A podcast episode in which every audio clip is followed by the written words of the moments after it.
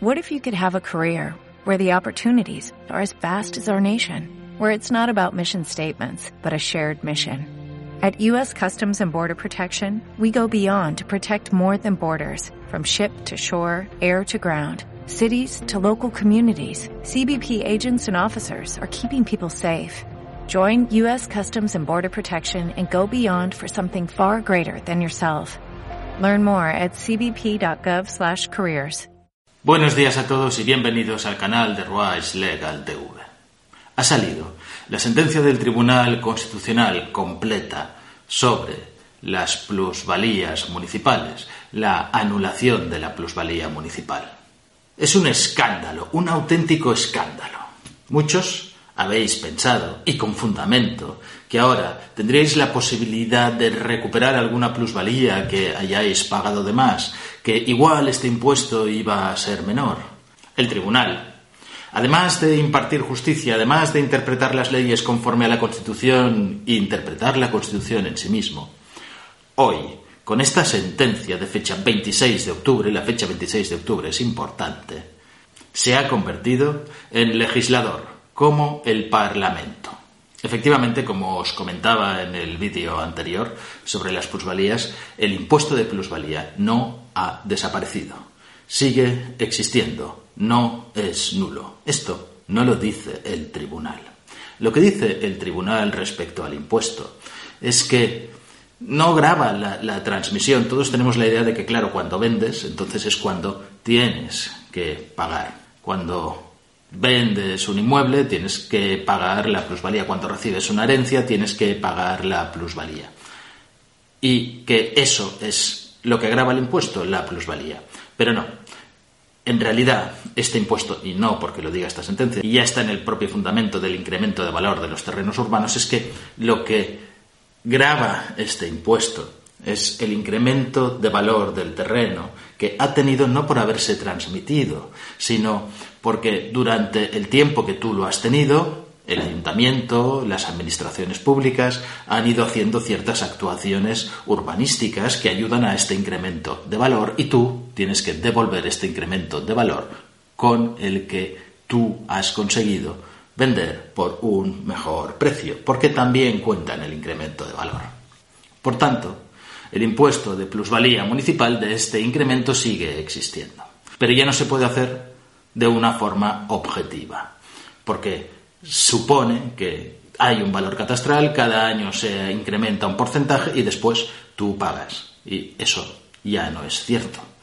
Ya se ha puesto de manifiesto, aunque cuando la ley se promulgó los inmuebles, el ladrillo siempre era una inversión segura, hoy ya no lo es tanto. Las crisis han puesto de manifiesto que los inmuebles pueden bajar de valor y que, por tanto, este criterio objetivo es contrario a la capacidad económica personal del contribuyente que realice esta operación y que, en consecuencia, no graba ningún incremento real, es inconstitucional.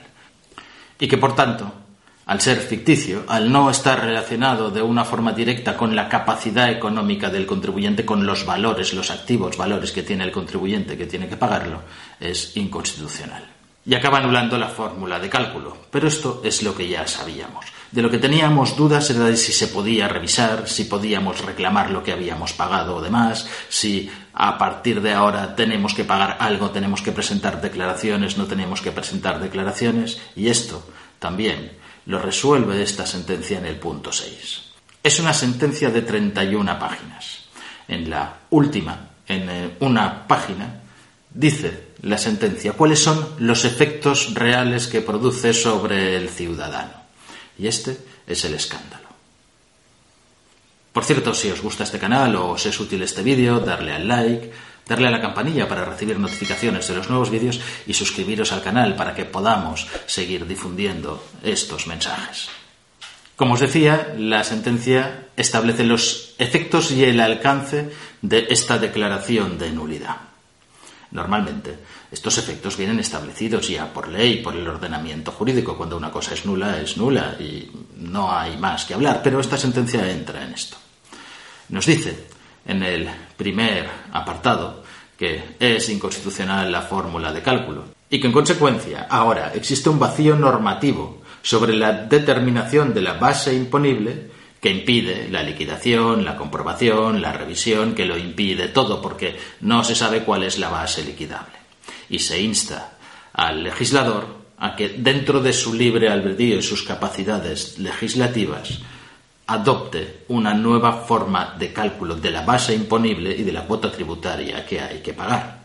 Es lo que está haciendo ya el gobierno y que queda pendiente. Lo que significa claramente lo que os he dicho. El impuesto de plusvalía no está anulado, sigue existiendo. Y el segundo apartado, dicho con todos los respetos y desde mi humilde posición, el tribunal se ha pasado de la raya. El tribunal está legislando. Y legisla y cambia la normativa en siete líneas y media.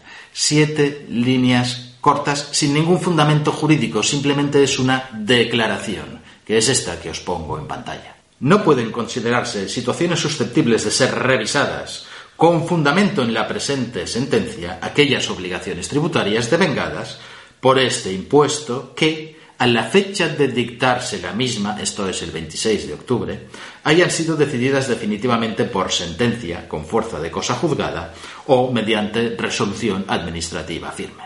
Hasta aquí es normal. Esto es lo que dice la ley. Si una cosa ya está sentenciada es cosa juzgada y no debe de poderse revisar.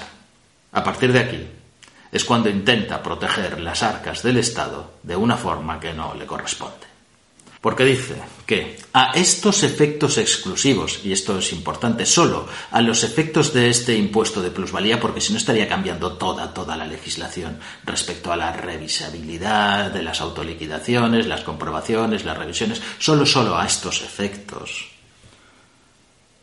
Tendrán también la consideración de situación consolidada, no de situación firme, sino de situación consolidada dos cosas.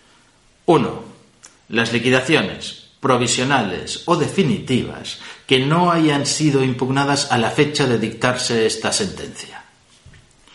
Vamos a ver. ¿Esto qué significa? Que alguien me hizo una liquidación, recibí del ayuntamiento una carta o yo presenté una autoliquidación el día 23 de octubre antes de esta sentencia y aunque esté en plazo, de, poderla revisar, aunque pueda recurrir esa resolución que me ha mandado porque estoy en plazo, porque hay tiempo para recurrirlo, para esto ya no se puede. Para esto ya es firme. ¿Por qué? Porque no he puesto el recurso antes del día 26 de octubre. Pero ¿cómo iba a ponerlo si no lo sabía que esto era inconstitucional, si el tribunal todavía no había dictado esta sentencia de inconstitucionalidad? Es decir, no puedo recurrir nada que esté hecho, aunque sea de una forma provisional, no definitiva, después del 26 de octubre. Esto es novedoso. Esto no existe. Acordaros del rey, que regularizó su situación años después. Pues esto, según esta sentencia, ya está, ya está consolidado, ya no es regularizable debería ser para todos, para la Administración y también para el contribuyente. Ya considera que está consolidado. Teóricamente, los expedientes de revisión o de comprobación que esté haciendo en este momento la Administración también deberían considerarse consolidados. Entiendo yo, pero veremos qué es lo que hace la Administración pero que nos digan que un argumento legal, que una sentencia no se puede utilizar en un procedimiento, es lo nunca visto.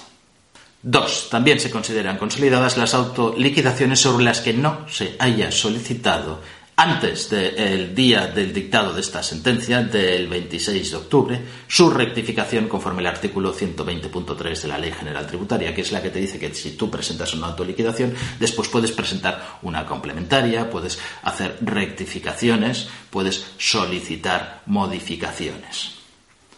Puedes hacerlo, pero no en base a esta sentencia que dice que es inconstitucional. O sea, que el único margen que existe para poder utilizar esta sentencia es en aquel momento en el cual vosotros habéis recurrido, estáis en juicio, estáis en un procedimiento administrativo que esté abierto. Esa es la única ventana que queda. Ahí sí que podéis utilizar este argumento. Y de hecho los tribunales lo que deberían hacer por sí mismos es suspender estas actuaciones y los procesos administrativos también deberían quedar suspendidos porque no existe la fórmula de base de cálculo. Y una vez se dicte la nueva ley que va a calcular la plusvalía, podrían seguir adelante estos procedimientos. Esto sería lo lógico, porque es la única ventana que nos deja. Es algo absolutamente inaudito y absolutamente ilegal. ¿Y qué tengo que hacer a partir de ahora? ¿Qué tengo que hacer si Ahí le he puesto que no he presentado todavía yo la autoliquidación porque no puedo calcularla, porque no sé ahora qué hacer. Pues el tribunal lo que ha dicho es que al no haber forma de calcular la base liquidable por la que tienes que, pagar impuestos, que existe un vacío normativo, no se puede liquidar, no se puede intentar recaudar, no se puede pagar. Con lo que, en principio, no tienes que hacer nada, tienes que esperar. Supongo que la nueva ley dirá qué es lo que ocurre en estos casos que han quedado colgados y que no han tenido una solución. Mi recomendación es que presentéis la autoliquidación con base imponible cero para al menos cumplir con la obligación formal de presentarla en plazo. ¿Y cómo tenéis que actuar los que os ha pillado que ya habíais hecho una operación que estáis pendiente de liquidar o los que vais a hacer operaciones o vais a recibir operaciones antes de que salga la nueva ley y entre en vigor la nueva ley que establezca cómo se paga este impuesto y cuánto hay que pagar este impuesto? Pues no paréis de hacer nada, seguir haciéndolo, evidentemente, pero no lo sabemos. Lo normal es que si esto ocurre, aquí sí que va lo de los cuatro años, antes de cuatro años, la Administración tiene derecho a liquidaros todo lo que haya ocurrido dentro de estos cuatro años antes de la promulgación de la ley, aunque lo lógico sería que se estableciera alguna disposición transitoria que dijera qué ocurre con estas situaciones o cómo se aplican en estas situaciones la nueva ley que es posterior a situaciones anteriores. Esto va contra la seguridad jurídica en cualquier caso, pero ya si los tribunales legislan, pues vamos a ver qué hará el legislador. Se lo puede saltar también todo. Lo grave de la situación es que según cómo hagan estos cálculos, según cómo establezcan estas bases, no está dicho que este impuesto vaya a ser más barato. Podría incluso resultar más caro. Mi recomendación, si estáis pagando aplazadamente algún impuesto, terminar de pagarlo. Al menos tenéis una situación que conocéis, una situación que sabéis y no estáis inalves. Si te ha gustado el vídeo, dale al like, dale a la campanilla para recibir notificaciones de los nuevos vídeos, pon tus comentarios que seguro que tienes algo que decir y suscríbete al canal.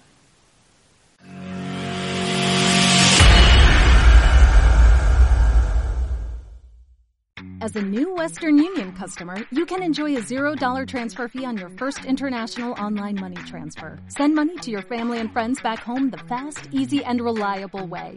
Visit westernunion.com or download our app today to get started, and your first transfer fee is on us. FX gains apply, not available for credit cards and transfers to Cuba. Services offered by Western Union Financial Services Inc. and MLS 906983 or Western Union International Services LLC and MLS 906985.